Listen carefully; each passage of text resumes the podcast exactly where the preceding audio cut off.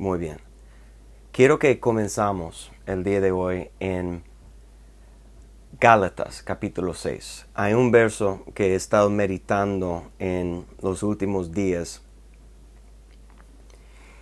que es un verso muy muy importante, la idea atrás de, de el, del verso que vamos a leer que a lo mejor puedes pensar que es un es una idea que sale del Antiguo Testamento, que sale de, de la ley de Moisés, que sale con la idea que nosotros tenemos que hacer obras para ganar uh, la aprobación de Dios.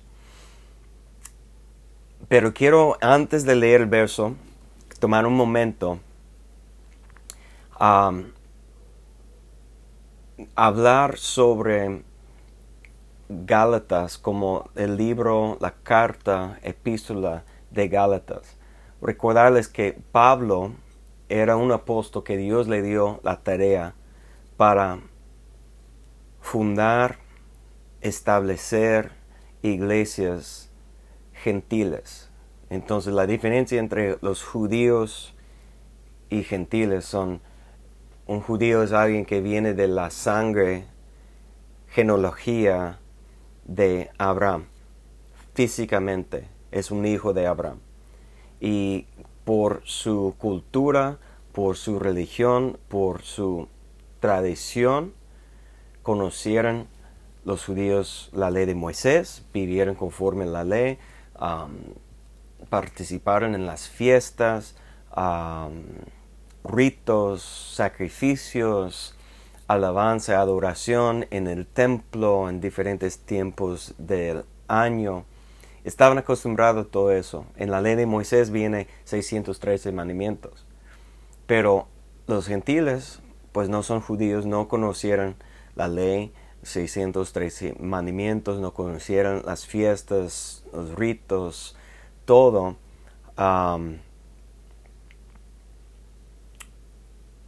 La mayoría de ellos tenía sus diferentes religiones, dioses, ritos. Y ellos tenía cuando aceptaron a Cristo, ellos, Pablo era muy, muy fuerte en, enseñarles que no era necesario convertir a ser un judío o aceptar la religión, las leyes. Y en Gálatas, por los primeros cuatro capítulos. Si tú lees los primeros cuatro capítulos, va a enfocar en el hecho que por la fe, ellos también, los gentiles, los que no tienen la sangre de Abraham, pero por la fe, ellos también son hijos de Abraham. Y que no es por la ley, no es por vivir conforme la ley. Entonces él está hablando mucho de la circuncisión, de la carne o del cuerpo físico, que era un, uno de los primeros leyes que, el hombre tenía que tener cumplido para ser limpio delante de la, la ley de Moisés, que eso no era necesario, lo que Dios quiere es una circuncisión del corazón, eso viene en Romanos. Entonces, pero en Gálatas él está explicando que, que en Cristo no hay diferencia entre los judíos y los gentiles. Eh, por la fe en Cristo. Y entonces por tanto tiempo está explicando que no es necesario vivir bajo la ley. Y sabemos que Jesús, quiero decir eso, sabemos también que Jesús vino, no dice, no para destruir la ley, sino para cumplir la ley.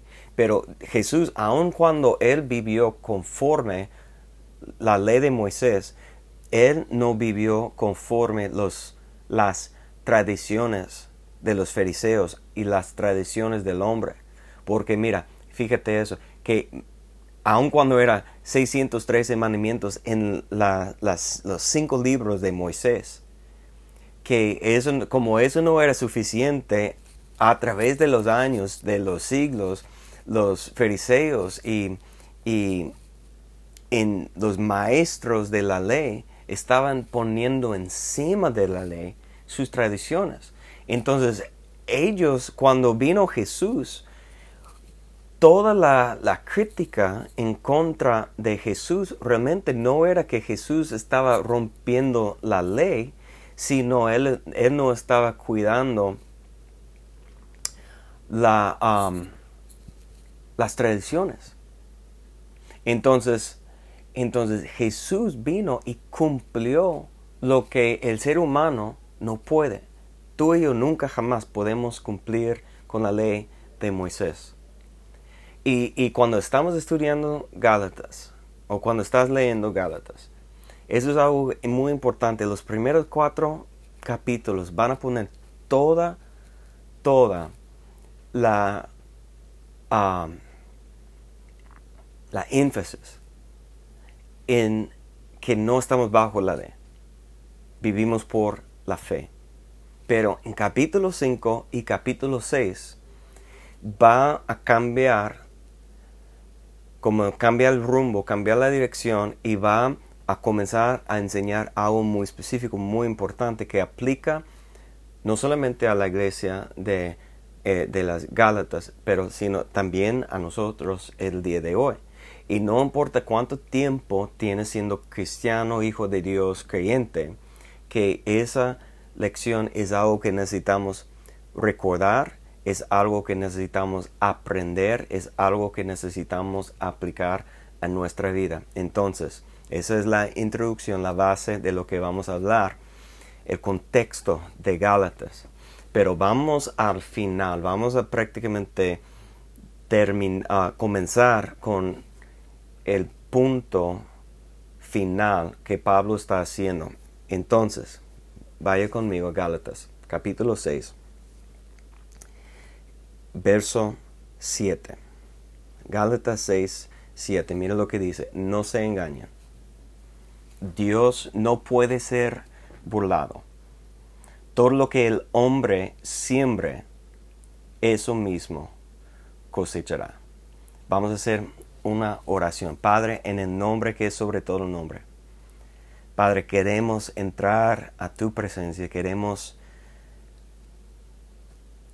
elevar nuestro espíritu al estado de la paz. Yo pido, Señor, que por los que están conectados, por lo que están escuchando, por lo que están luchando de cosechar al Espíritu, Señor, que da la capacidad, el poder de escuchar con todo su corazón para aprender, para ser guiado por tu Espíritu Santo, para ser hacedor de tu palabra en el nombre de Cristo Jesús. Amén. Amén. Una vez más, Gálatas 6, 7. No se engañen, Dios no, se, no, se, no puede ser burlado. Todo lo que el hombre siembra, eso mismo cosechará. Yo comencé hablando de, de cuánto Pablo estaba hablando en los primeros capítulos de Gálatas sobre el hecho que no estamos bajo la ley. Pero cuando ya estamos en el último capítulo de Gálatas, suena es, es esa frase que todo lo que el hombre siembre, eso mismo cosechará. Eso suena a mí, al principio suena como la ley, como yo voy a recibir conforme a mis hechos. En otras palabras, que dice la ley, ojo por ojo, diente por diente. Como es, es una justicia, una balance, igualdad que que si alguien me lastime, yo tengo derecho bajo la ley para lastimar a ellos. Si alguien mata algo, tenemos que matarlo, lo que sea. Es, es igualdad, esa es justicia, es en el balance, que tenemos que hacer todo igual. Entonces, como sembrar y cosechar es como yo estoy recibiendo igual a lo que estoy sembrando. Entonces podemos pensar que eso es un concepto que viene de la ley. Pero lo que quiero decir y declarar, escúcheme muy bien, que cuando Pablo dice eso aquí en Gálatas 6, ahora está hablando a la iglesia, a los hijos de Dios que están viviendo por la gracia, que han sido transformados, renacidos, hijos de Dios, que aún para nosotros, en el ambiente personal, en mi vida, en tu vida, lo que tú estás haciendo con tu tiempo, tus acciones, va a dar una cosecha. Y entonces, cuando estamos hablando de una cosecha y una siembra, cuando estamos hablando de sembrar, ¿de qué estamos hablando? Estamos hablando usando esa idea, esa imagen de sembrar semillas. Y algo que, que tengo bien entendido ahora más que nunca es que una semilla es algo tan pequeña.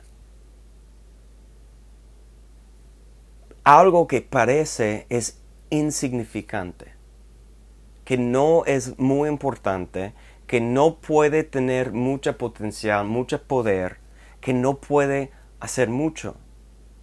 Pero Jesús, recuerden, cuando Jesús habló de la fe, dice que si tenemos la fe como un grano o una semilla de mostaza, que podemos mover montañas, que podemos declarar las, las, los árboles que tienen que desarrollarse y ser plantados en el mar, que nosotros tenemos por un grano, una semilla de la fe, un poder increíble, sin límite.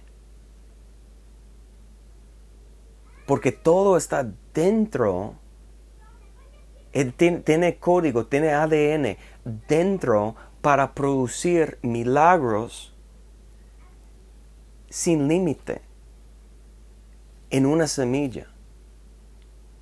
Jesús habló de la, esa semilla de, mostaza que es la más pequeño, pero crece una, un árbol, árbol grande que puede dar hospedaje a, a, las aves de los cielos. Entonces necesitamos, cuando estamos pensando aquí en ese verso, Gálatas 6, 7, todo lo que el hombre siembre, eso mismo cosechará. Necesitamos entender que si, por ejemplo, yo estaba pensando cómo en, en, en, nuestra vida, en nuestros días, cómo podemos ver una semilla. Y yo estaba meditándolo, pensándolo, que, que nosotros si pensamos cuántos minutos hay en un día.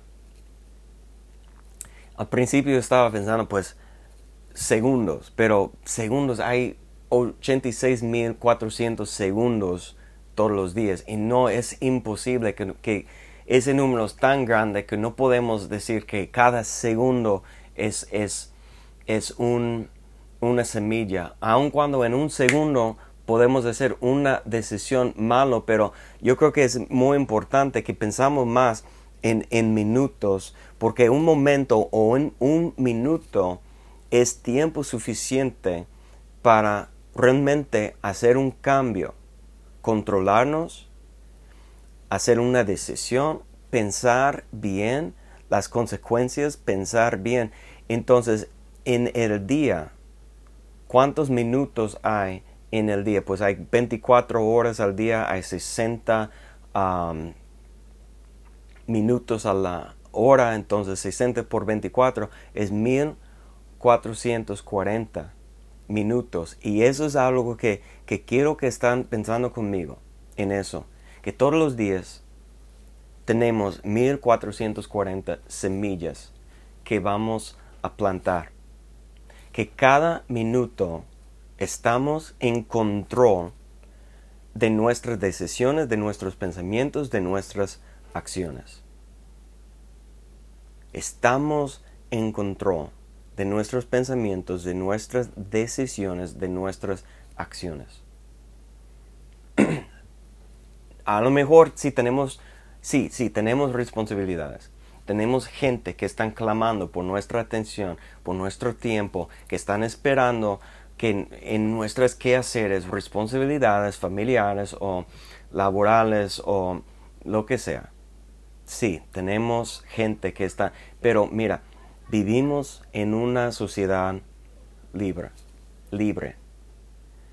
Nadie aquí realmente es un esclavo. Nadie no tiene el derecho para hacer sus propias decisiones. Si, va, si voy a trabajar, si voy a lo que sea, son mis decisiones. Entonces todos tenemos los mismos 24 horas al día. Todos tenemos los mismos 1440 minutos al día. Y la pregunta es, ¿qué estás cosechando? Porque cada minuto nos da un momento, una semilla para sembrar o para la carne o para el espíritu. Porque mira lo que dice en verso 8, porque el que siembra para su carne, de la carne cosechará corrupción. Pero el que siembra para el espíritu, del espíritu cosechará vida eterna. Vida eterna. Jesús, cuando Jesús habló sobre la vida eterna, en, Juan capítulo 16, 17, Él dijo, Jesús, que conocer el Padre y conocer el Hijo es la vida eterna. Entonces, hermanos, cuando estamos sembrando al Espíritu, para el Espíritu, lo que dice, nosotros estamos buscando, son momentos, son hechos, son acciones, son pensamientos, son meditaciones, son oraciones, son momentos que a través de lo que estamos haciendo estamos buscando a conocer más el Padre. Sabes, es, tan triste. Estoy siendo, viéndolo aquí, allá, que parece a mí que mucha gente está aprovechando la crisis de la pandemia como para aprovechar más los deseos de la carne, para sembrar más semillas para la carne. Hay, hay, hay, menos, yo creo que dije eso la semana pasada y voy a decirlo otra vez, hay menos compromiso. Eh, la iglesia o sus pastores están pidiendo menos y menos de ustedes por seguridad. Y, yo entiendo que era necesario. Pero cuando estamos pidiendo tan mínimo, el compromiso está bajando más y más. Y mientras que tenemos más libertad, hay menos compromiso con el Padre, con la obra, deseo de buscar a Dios, intimidad, al conocimiento del Padre. Entonces, quiero hablar y, regresar a verso 7, Gálatas 6, 7, porque la primera frase aquí, ¿qué dice? No se engañen. E, e, ese concepto del engaño es algo tan tremendo, tan importante que siempre estamos pensando en eso, que el engaño es algo que nosotros, una persona engañada es una persona que está convencida que está correcta, que está bien, que no tiene problema, que tiene toda la razón, pero por el engaño que él por, por el engaño no puede ver la verdad. No puede ver qué es la realidad de su situación. Y es algo que, muchas veces hay, hay iglesias o hay pastores o hay ministros o hay falsos profetas que están enseñando cosas que no son la verdad y está engañando a la gente. Pero escúcheme bien, no necesitas una falsa doctrina enseñada por un falso profeta para ser engañado. no necesites que alguien está engañándose, porque la, Santiago, porque Pablo, porque en el Nuevo Testamento habla mucha del autoengaño. Entonces, cuando una persona está autoengañado, cuando alguien está engañando a sí mismo, es, escuchen, es cuando lo que está diciendo aquí, cuando alguien está sembrando a la carne, para la carne, más que está sembrando para el espíritu, pero que piensa está bien. Cuando alguien está dando menos, cuando alguien está menos comprometido en buscar la vida eterna, en buscar intimidad con Dios, en buscar agradar al Padre. Una de las versiones que yo estaba leyendo, estudiando cuando estaba meditando sobre ese pasaje, dice que el que siembra para agradar la carne o para agradar al Espíritu. Entonces, ¿qué, estás haciendo? ¿Estás viviendo para agradar al Padre, para agradar al Espíritu, para hacer la voluntad de Dios? ¿O estás viviendo para hacer lo que te hace feliz? Porque ese es un derecho que tenemos aquí. No sé, pues, no, aquí en Estados Unidos, esa es una de las declaraciones que tenemos. El derecho de buscar la felicidad. Pero ¿sabes qué? Buscar la felicidad no es buscar al Padre, no es buscar hacer la voluntad de Dios. Y eso no nos va a ayudar a ser herederos del reino. Porque mira, e-, ese principio que todo lo que el hombre siembre, eso mismo cosechará. Ese principio aplica a cosas naturales y a cosas espirituales. Si quieres éxito en cualquier campo, si, quieres bajar peso, todo depende en lo que estás sembrando en su cuerpo, en la comida que estás consumiendo, en la cantidad, eh, balance y todo. Si, si quieres ser fit, si quieres eh, estar en forma. Entonces todo depende en cuánto movimiento, qué tipo de ejercicio y, su constancia, su disciplina. Si quieres um, tener un, título, educación más alta, entonces todo depende en cuántos días puede ser constante para estudiar, para sacar sus calificaciones, para um, ser diligente, disciplinada para terminar. Sigues cosechando o, perdón, sembrando semillas, puedes lograr el éxito. Pero tú puedes obtener lo que la carne quiere y perder completamente el enfoque de Dios. Pero lo más peligroso es que puedes estar engañando a ti mismo pensando, mira, estoy ya, tengo éxito, está, estoy, me, va bien ahora y que no tengo tantos problemas y que estoy moviendo hacia adelante y que estoy saliendo de los, los problemas, lo que podemos engañar a nosotros mismos porque ya no estamos pasando una crisis que está empujándonos a clamar a Dios cuando todo está más tranquilo. podemos dejar de dar cuenta que no estamos sembrando al espíritu, que realmente estamos sembrando a la carne. Y no necesitamos un ministro falso. Jesús habló en Mateo capítulo 24, cuatro veces habló del engaño, como es una de las señales de los tiempos postreros, postreros que estamos viviendo hoy. En Mateo capítulo 27, ah, perdón, en Mateo capítulo 7 habló Jesús sobre los falsos profetas. Pero yo quiero que vamos por un momento.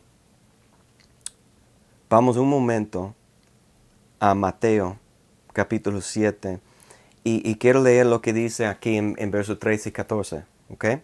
Mateo 7, 13 dice, entran por la puerta estrecha, porque ancha es la puerta espaciosa espacioso el camino que lleva a la perdición, y son muchos los que entran por ella. Cuando en Gálatas lo que vimos es, en verso 8 de capítulo 6 de Gálatas, cuando estamos sembrando a la carne, para la carne, ¿qué, estamos, ¿qué vamos a cosechar? Dice la corrupción. La corrupción es una perdición de la perfección. Corrupción es una perdición, es perder la perfección. El nacimiento nuevo, la transformación que Dios hace en nosotros, nos, eh, eh, hay, hay algo que nosotros tenemos que perfeccionar, madurar, pero lo que Jesús, lo que Dios siembra en nosotros es perfecto. Pero cuando nosotros estamos, comenzamos a sembrar como hijo de Dios, con la fe, pero seguimos sembrando a la carne, estamos cosechando corrupción, estamos perdiendo la perfección del Espíritu, de la obra de, de como Dios quiere hacer. Estamos, es, una perdicia, estamos perdiendo la perfección. Eso es el camino espacioso. Hay muchos. Y ustedes recuerdan, esa palabra muchos, ¿quiénes son los llamados? Los muchos son llamados. Los llamados son llamados fuera de las tinieblas, fuera de la ignorancia, fuera del mundo. Son la iglesia. En la iglesia hay muchos pero no hay muchos que quieren esforzar. No hay muchos que quieren cosechar, oh, perdón, sembrar para el Espíritu, que quieren buscar la vida eterna, que quieren buscar intimidad con el Padre. Porque mire lo, lo que dice aquí en verso 14, pero qué estrecha es la puerta y qué angosto el camino que lleva a la vida y son pocos los que la hallan. Pocos. ¿Quiénes son los pocos? Jesús dijo. Los pocos son los escogidos. Son los escogidos que van a seguir buscando diligentemente, esforzando, van por el camino difícil. No están buscando el camino más fácil con menos obstáculos. Ellos van conforme siguiendo en pos de Cristo, llevando su cruz, crucificando los deseos y las pasiones, sembrando para el Espíritu, porque quieren ser heredero de la vida eterna, quieren entrar en el reino, porque mira, aun cuando yo dije que ese, ese principio del hombre va a cosechar lo que está sembrando, va en el mundo, en el ambiente físico, pero también espiritual. Ahora yo quiero mostrar que Pablo, cuando él está enseñando eso, no está hablando de sus éxitos, de sus logros, de sus metas, de lo que tú quieres con su vida, con, con su negocio, con su familia o no está hablando de esas cosas. Él está hablando de entrar en el reino. Y antes de regresar a Gálatas, quiero que vamos, solamente yo quiero que escuchar, yo no quiero jamás dejar de recordarles de las palabras de Jesús aquí en Mateo capítulo 7, verso 21, cuando Él dice, no todo el que me dice Señor, Señor, entrará en donde en el reino de los cielos, sino en que hace la voluntad de mi Padre que está en los cielos, que es la voluntad del Padre, que nosotros estamos con nuestros 1440 minutos, semillas de todos los días, que nosotros estamos sobre todo estamos buscando a sembrar para el Espíritu, siguiendo la voluntad de Dios, buscando la vida eterna, que es conocimiento del Padre, conocimiento del Hijo. Eso es lo que, esa es la voluntad de Dios. Pero ¿cuántos estamos diciendo, Señor, Señor, dame, dame tu paz, pero no buscamos hacer su voluntad.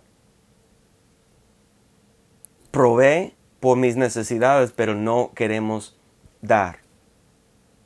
Sana mi cuerpo, pero no queremos ofrecer nuestro cuerpo en servicio al Señor o, ministerio, servicio a nuestros hermanos o a la humanidad. Queremos que Dios nos da lo que queremos sin sembrar para el Espíritu. Así es la condición humana. Qué triste.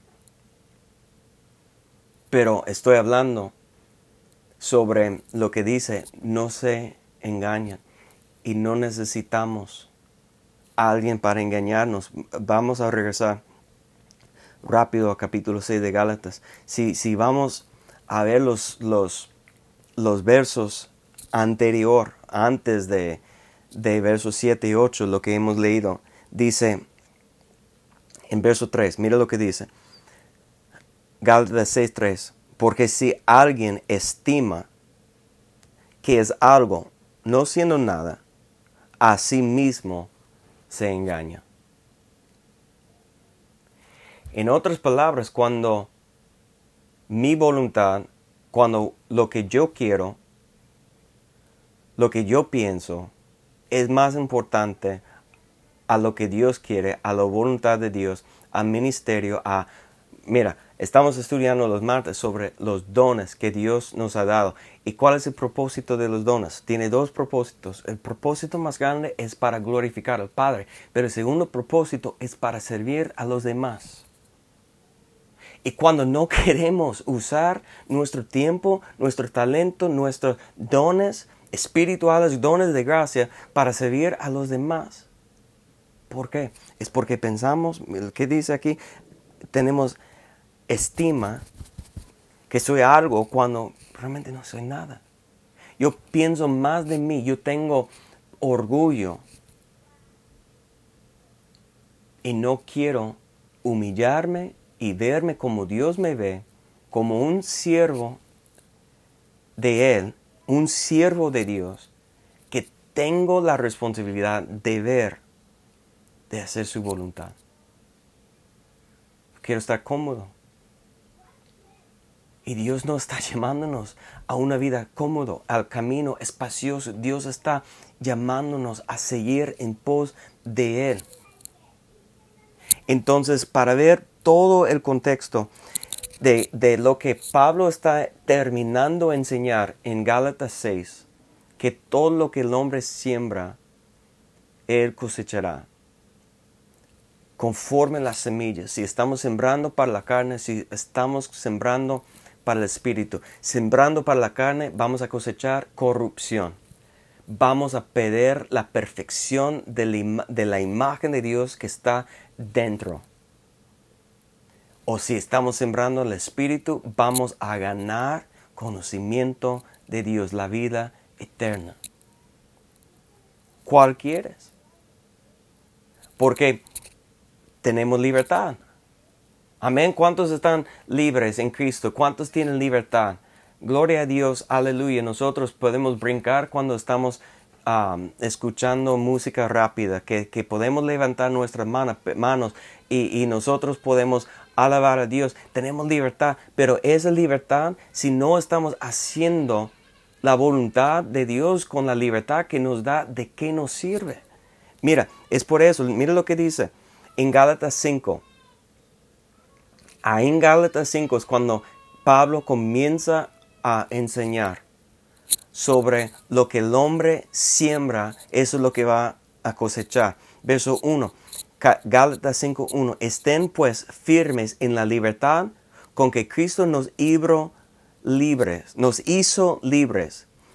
Pero mire lo que dice, y no se pongan otra vez bajo el yugo de la esclavitud. La esclavitud está hablando del pecado. ¿Qué es el pecado? Cuando yo hago lo que yo quiero en lugar de hacer lo que Dios quiere. Tengo libertad no para hacer lo que quiero. Tengo libertad de la esclavitud del pecado para hacer lo que Dios quiere. vamos adelante, vamos a ver eso, 14, ah, perdón, 13. Dice, ustedes fueron llamados a la libertad. Hermanos, solamente que, que no usan la libertad como pretexto para la carnalidad. Mucha gente no quiere sujetar a, a, las autoridades. Vimos en el estudio de Pedro que nosotros, Pedro dice que tenemos que estar sujeto a la autoridad humana, que la autoridad en el trabajo, que la autoridad en la familia, en la autoridad, a la autoridad en la iglesia. Y mucha gente no quiere sujetar a nadie para nada. Mucha gente no quiere tener un compromiso, compromiso con nadie. Para nada. ¿Por qué? No son sujetos. Porque están viviendo libres. Pero libre para hacer lo que quieren. Libres para como un pretexto, como pretexto para sembrar a la carne, carnalidad, lo que dice aquí. Pero dice en verso 13, más bien sírvense los unos a los otros por medio del amor.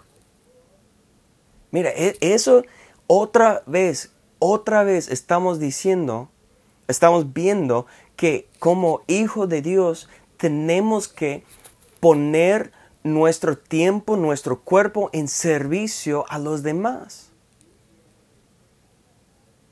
Pero hoy, más que nunca, no estamos en contacto, no estamos, no estamos sirviendo, no estamos animando a nadie, estamos viviendo con la distancia social y no me pides nada. Y, me da... No, no, no sé ni, ni cómo expresar mi preocupación porque viene en el futuro, si, si los hijos de Dios hoy no pueden ver que viene en su vida la destrucción, que viene las consecuencias, si sigues cosechando, digo, sembrando para la carne. ¿Qué vas a perder? Pero si hay engaño, está diciendo que el pastor, ah, no sé qué están pensando, el pastor está enojado, el pastor está ya de mal humor, que el pastor, no, yo tengo días meditando eso y, viendo cosas alrededor y pensando y buscando a Dios y el problema es que si la iglesia no despierta, podemos perder nuestra oportunidad de hacer lo que Dios quiere usando nuestra libertad como pretexto para carnalidad, en lugar de ofrecer, sirviendo unos a otros por medio del amor. Brincamos. Entonces la clave aquí para terminar. Aquí son versos muy conocidos en Gálatas capítulo 5 dice verso 16. Digo pues, andan en el Espíritu. Cuando dice la palabra en el Nuevo Testamento, andar está hablando de nuestras acciones, de nuestro comportamiento. Dicen andan en el Espíritu. Entonces nuestras acciones tienen que estar controlado o según, según la voluntad que el Espíritu nos está mostrando. Dice anden en el Espíritu y, así jamás satisfarán los malos deseos de la carne. Porque la carne desea lo que es contrario al espíritu, el espíritu lo que es contrario a la carne. Ambos se oponen mutuamente para que no hagan lo que quisieran. Entonces hay una lucha interna en contra la voluntad de la carne, los deseos de la carne y la voluntad del espíritu que el Espíritu está mostrándonos que es la voluntad del Padre. Verso 9 dice, pero, pero si son guiados por el Espíritu no están bajo la ley. Es lo que estamos buscando, ser guiados por el Espíritu. Verso 19, ahora bien las obras de la carne son evidentes. En, en lo más profundo de su corazón. en el espíritu es evidente. A los ojos humanos ya estamos acostumbrados tanto al pecado. Estamos acostumbrados tanto de ver el pecado, escuchar pecado, de vivir en un ambiente espiritual totalmente que está cambiando lo que el bien ya está mal, el mal bien y que no es evidente en la sociedad, pero en lo más profundo de su corazón hay algo, hay nuestra conciencia que nos está trayendo una convicción que hay realmente cosas que no debemos estar participando. Y dice aquí que las obras de la carne son evidentes, pero nosotros estamos engañando a nosotros mismos diciendo que no importa mis acciones. Yo puedo hacer eso, no afecta mi espíritu. Escuchen esto, tú tienes que juzgar a ti mismo por tus acciones, no por tus intenciones. Juzga a ti mismo conforme la palabra de Dios, conforme lo que dice el Nuevo Testamento, lo que Dios está pidiendo de sus hijos. Juzga a ti mismo conforme a sus acciones, no conforme a tus buenas intenciones, que no vale para nada. Y mira cómo estás viviendo. Estas son las obras de la carne, inmoralidad, inmoralidad sexual, impureza, desenfreno, idolatría hechicería, enemistades, pleitos, celos, ira, contiendas, disensiones, partidismos, envidia, borracheras, orgías y, y cosas semejantes. Entonces yo veo aquí hay tres tipos prácticamente clasificaciones de pecados. pecado de sexuales, inmoralidad sexual, adulterio, fornicación, impureza, desenfreno eso es cuando nosotros estamos pecando no solamente en contra de Dios, pero pecando en contra nuestro cuerpo, es lo que enseña Pablo.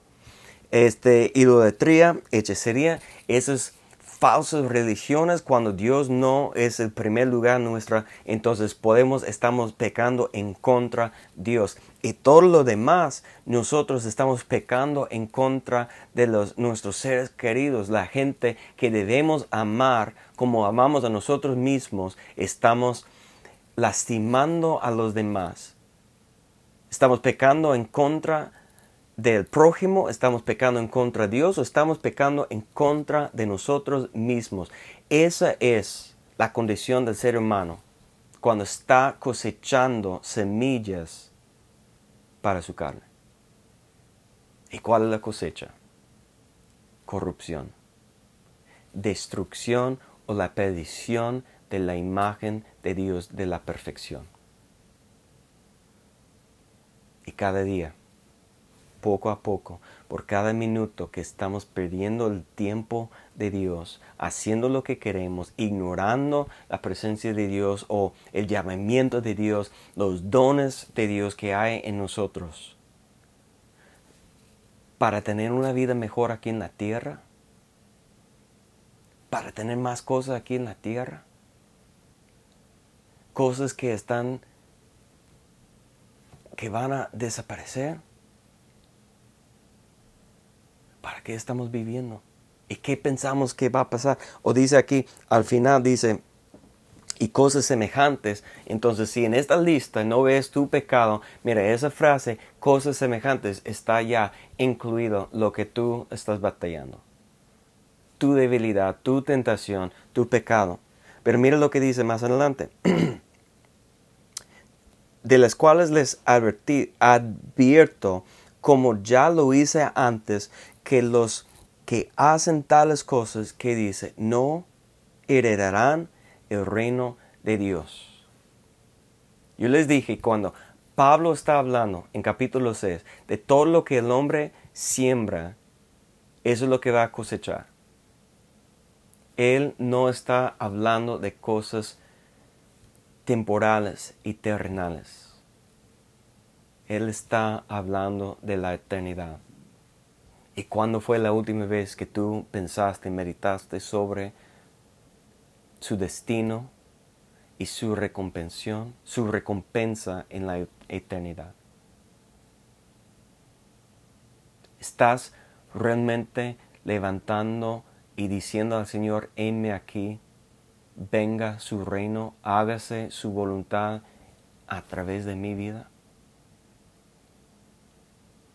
¿O estás diciendo en lo más profundo de su corazón, estoy bien, Padre, pero dame más, para ser más cómodo, para tener menos estrés, para tener una vida mejor aquí en esta tierra? ¿Cuántos están sembrando para el Espíritu, para la vida eterna y para recibir, ser heredero del reino? Porque así, es lo que tenemos que sembrar. Si queremos conocer al Padre, si queremos recibir la vida eterna, conocimiento del Padre y del Hijo. Verso 22 dice, el fruto del Espíritu es amor, gozo, paz, paciencia, benignidad, bondad, fe, mansedumbre y dominio propio. Contra tales cosas no hay ley. A lo mejor estás diciendo, pero, pero el fruto tarda, el fruto necesita un proceso y que todavía no tengo el fruto, pero sabes qué? Dice en 2 Corintios capítulo 9, verso 10 que Él, hablando de Dios, da semilla a los que siembran. En contexto de 2 de Corintios está hablando de ofrendas. Pero aplica aquí también, si tú quieres sembrar para tener una cosecha del Espíritu, tienes que sembrar al Espíritu amor, gozo, paz, paciencia, benignidad, pero no tengo ese fruto. ¿Dónde voy a conseguir la semilla? Dios te va a dar. Y cada momento, 1440 minutos al día. Si tú pides de tu Padre Celestial, dame la semilla para plantar, para sembrar amor, gozo, paz, paciencia, benignidad, bondad, fe, mansedumbre y dominio propio ¿sabes qué? Tu Padre te va a dar.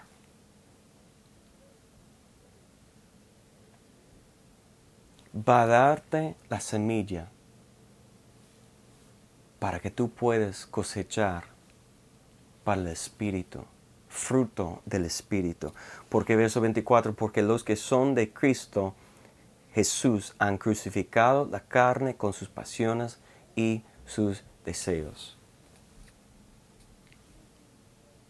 El Padre te va a dar la semilla cuando tú estás crucificando tus deseos. Cuando dejas de engañar a ti mismo pensando que puedes hacer lo que quieres, que no importa, que yo no tengo que hacer nada porque tengo libertad. Cristo me salvó. Gloria a Dios. Y no hagas nada, no haces nada. Estás sembrando semilla o para la carne o para el espíritu. ¿Qué estás cosechando? Porque son cosas pequeñas que parecen significar, pero con constancia y diligencia y esfuerzo, que tarde o temprano va a dar fruto o de corrupción, perder la perfección o de la vida eterna, conocimiento del Padre. Y dice, verso 25, ahora que vivimos en el Espíritu, andemos en el Espíritu. Para vivir en el Espíritu nosotros tenemos que poner nuestra mente en las cosas del Espíritu. Porque mira, así es lo que dice Romanos 8:5. Los que viven conforme la carne están pensando en las cosas de la carne, pero los que viven conforme el Espíritu piensan de las cosas del Espíritu. Nuestra vida está guiada por nuestros pensamientos. Y cuando tomamos los minutos, 1440 minutos del día como semillas para pensar, para meditar, para orar, para ofrecer nuestro cuerpo como un sacrificio vivo, santo, agradable a Dios para servir usando nuestros dones. Estamos sembrando para el Espíritu para conocer más a Dios. Y vamos a ver más amor y gozo y paz y paciencia y benignidad y bondad y fe, dominio propio, mansedumbre. Pero cuando estamos pensando solamente en nosotros mismos, lo que queremos,